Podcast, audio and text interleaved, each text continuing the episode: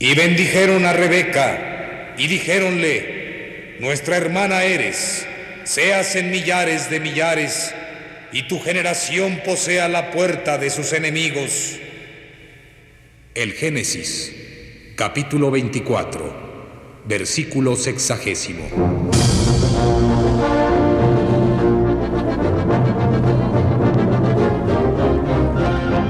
Las hijas de Rebeca.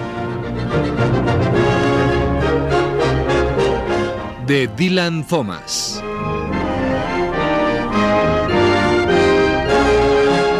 Adaptación de Juan Cristián Gutiérrez.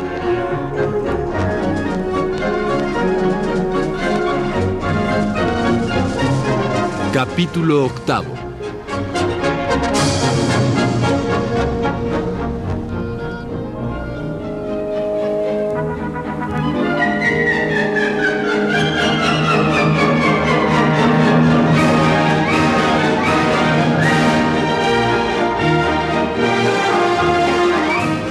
Esa noche, el gran salón ha sido dispuesto ya para el baile.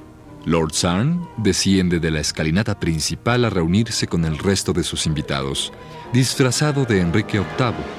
Los invitados bailan, conversan en pequeños grupos y se divierten copa en mano, bien surtidos por solícitos sirvientes.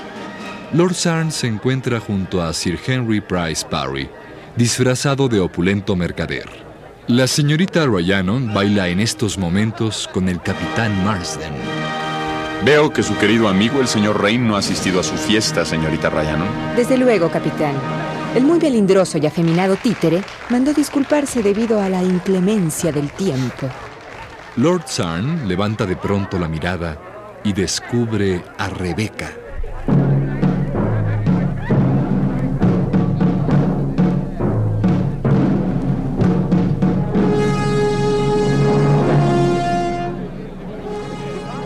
Sobresaltado, derrama parte del contenido de su copa, que inmediatamente aprovecha Robert, el gato de Sir Henry.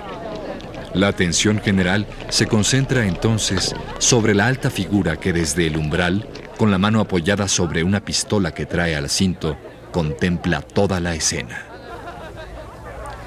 Oh, capitán, ha venido.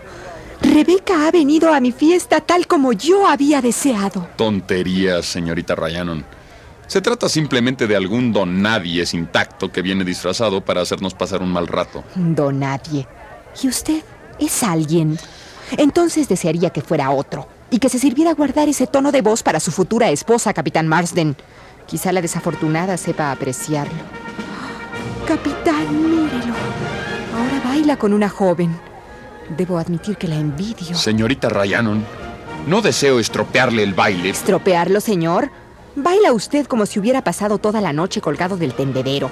Usted no baila, usted cruje, capitán.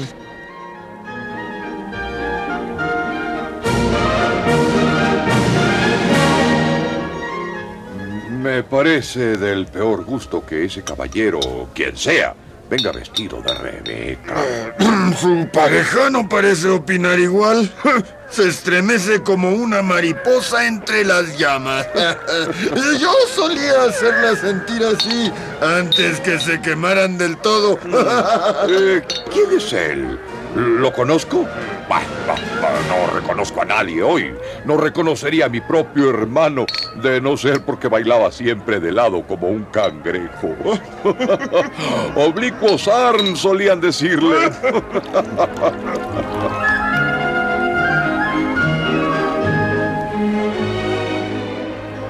Baila maravillosamente.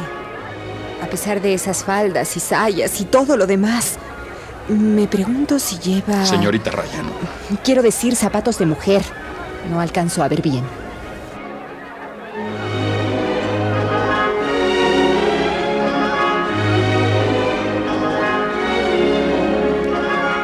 ¿Me reservaría la pieza siguiente, señorita Ryan? Muchas gracias, Capitán Marsden, pero preferiría descansar un poco.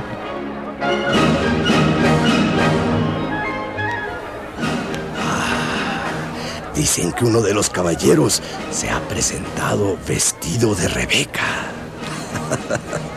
sí, debes verlo, Davy Button. Me colocaré Sí, en aquella puerta, tras la cortina, nadie se dará cuenta. Eh, eh, es verdad, por mis huesos. Rebeca cruza ahora la pista. Vaya, ¿a dónde irá? ¿Qué? Se dirige a la señorita Rayanon. ¿Cómo lo mira la señorita? Dios mío. ¡Demonio! Con tantas parejas bailando, apenas se alcanza a ver algo. Ah, ahí está el capitán Marcel. Qué mirada de celos la suya. No es para menos. Ah, parecen dos enamorados. Pero, ¿cómo le aprieta la mano Rebeca a la señorita Rayano? Y el anillo es el mismo anillo de Rebeca. La señorita Rayano le está hablando. Quisiera oír lo que le dice. Deseaba que vinieras, Rebeca, con todo mi corazón. Has venido a mí. No debes hablar, ¿verdad? Sabría entonces quién eres realmente, pero jamás lo diría Puedes hablarme, Rebeca, pero no aquí. Baila hacia la terraza. Mm. Se van a la terraza. Ya sé. Cambiaré de lugar para poder verlos. Sí, aquí está bien. Ahí vienen. Ahora puedes hablarme. Nadie te oirá. Solo yo y callaré como... como... Dime quién eres. Has venido esta noche porque me conociste el otro día en el camino, ¿verdad? Dime que es por eso. Sabía que eres tú. No necesitaba ver el anillo de tu dedo. ¿Quién te lo ha dado? ¿Alguien a quien amas? No, no podría ser porque esta noche has venido solo para verme a mí. Pero no debieras haber venido. No, no, no es eso lo que quiero decir. Solo que es terriblemente peligroso para ti. Háblame, por favor. Te estoy diciendo todas las cosas que quiero que tú me digas a mí, Rebeca. Vaya, ahora sí que he oído algo. Pero, ¿cómo se puede mantener impávido? Ah, y ahora la besa en los labios. Ya se apartan. Pero, ¿pero qué hace Rebeca? Dios mío, qué salto descomunal. Sale ya rumbo al patio. Creo, sí, creo que yo también debo irme.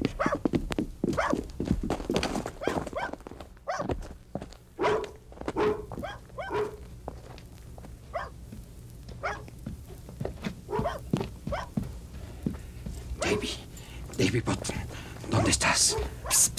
Eh, eh, Estoy aquí. Me ha dado el tembeleque cuando te he visto jugando ahí adentro. ¿Recibiste el mensaje? Sí, pero ¿cómo iba yo a saber que estarías ahí bailando tan campante?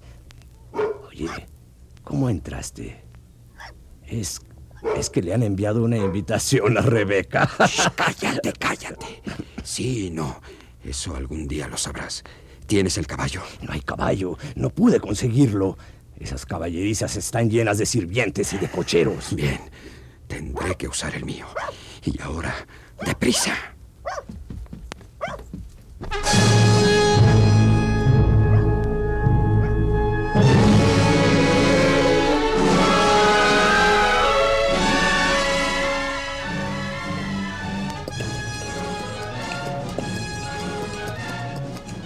Cuidado con Rebeca. Cuidado con Rebeca y sus hijas. El vigilante se ha puesto de pie.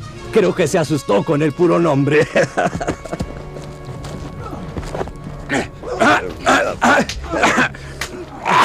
Bien, bien, ya lo tengo dominado. Ahora tu hija, amárralo y amordázalo, mientras voy a liberar a Mordecai Thomas.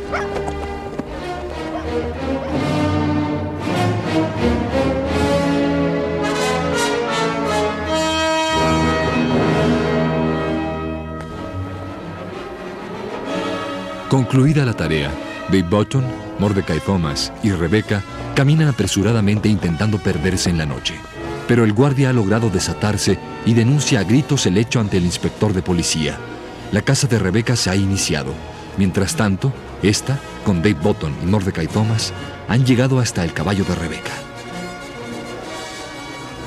No te acerques a las viviendas, Mordecai. Sigue el seto, por el lado en que no hay nieve. Luego cruzas el campo. También la carretera y llegarás al camino de Pentre House. Ve allá. Ah, Pentre House, no. No, no, no, ahí no. Es casa de Mr. Rain. Tú cállate, Davy. Mira, Mordecai. Llama a la puerta trasera y te dejarán pasar. Yo te seguiré. Y ahora bien, vete.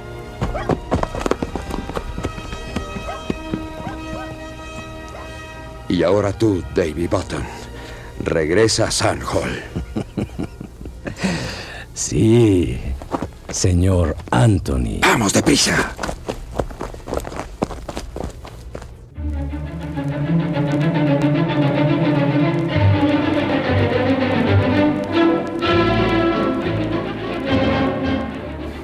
Que mi sobrina ha vuelto ahora sin el antifaz. Me resulta fácil reconocerla. Eh, parece estar embelesada. El capitán Marsden ha reparado ya en ella. Yo diría que él no está tan embelesado, sino más bien celoso. ¿Mm? Ella parece notarlo. Debería ponerse ya el antifaz.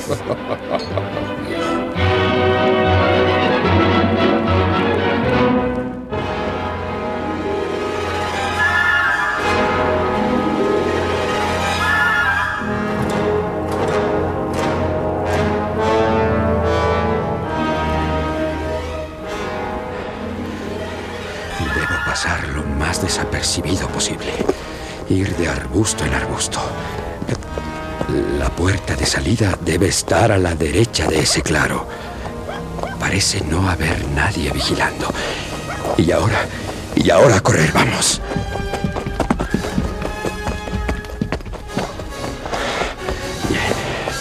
Otra vez estoy a la sombra. Ahí está ya el muro de salida. Incluso puedo alcanzar la reja. Maldita sea. Dos jinetes se acercan. Vamos, cuidado de no moverte, Rebeca. Son dos soldados. ¿Por qué se habrán parado ahí?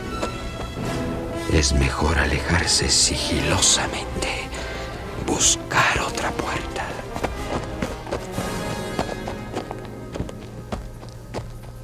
Y Rebeca encuentra una segunda reja. Escucha cuidadosamente. El silencio es total. Comienza el ascenso, cuidadoso, lento, como disimulando.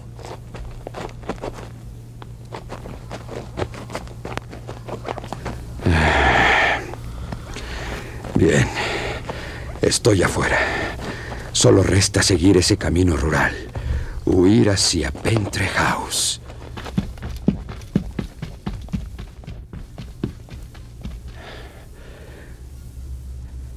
Todo resultó tan fácil.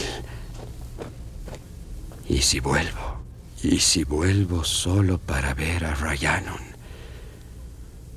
Eso es tentar la suerte.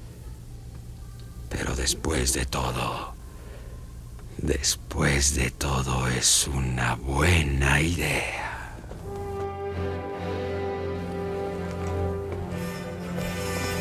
Y Rebeca desanda sus pasos.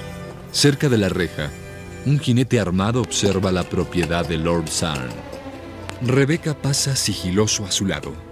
Salta en perfecto silencio. Se esconde detrás de un seto y...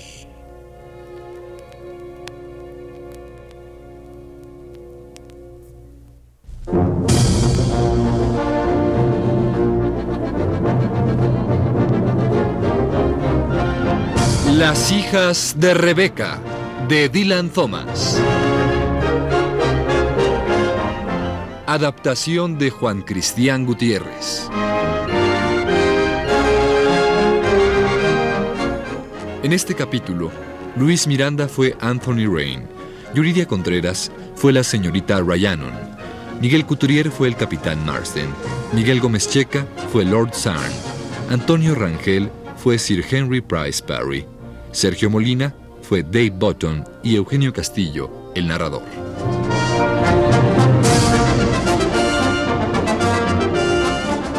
Grabación y realización Jorge Castro. Asistente de producción Ricardo Tejeda.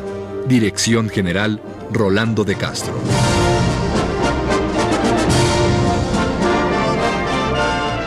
Producción Radio UNAM.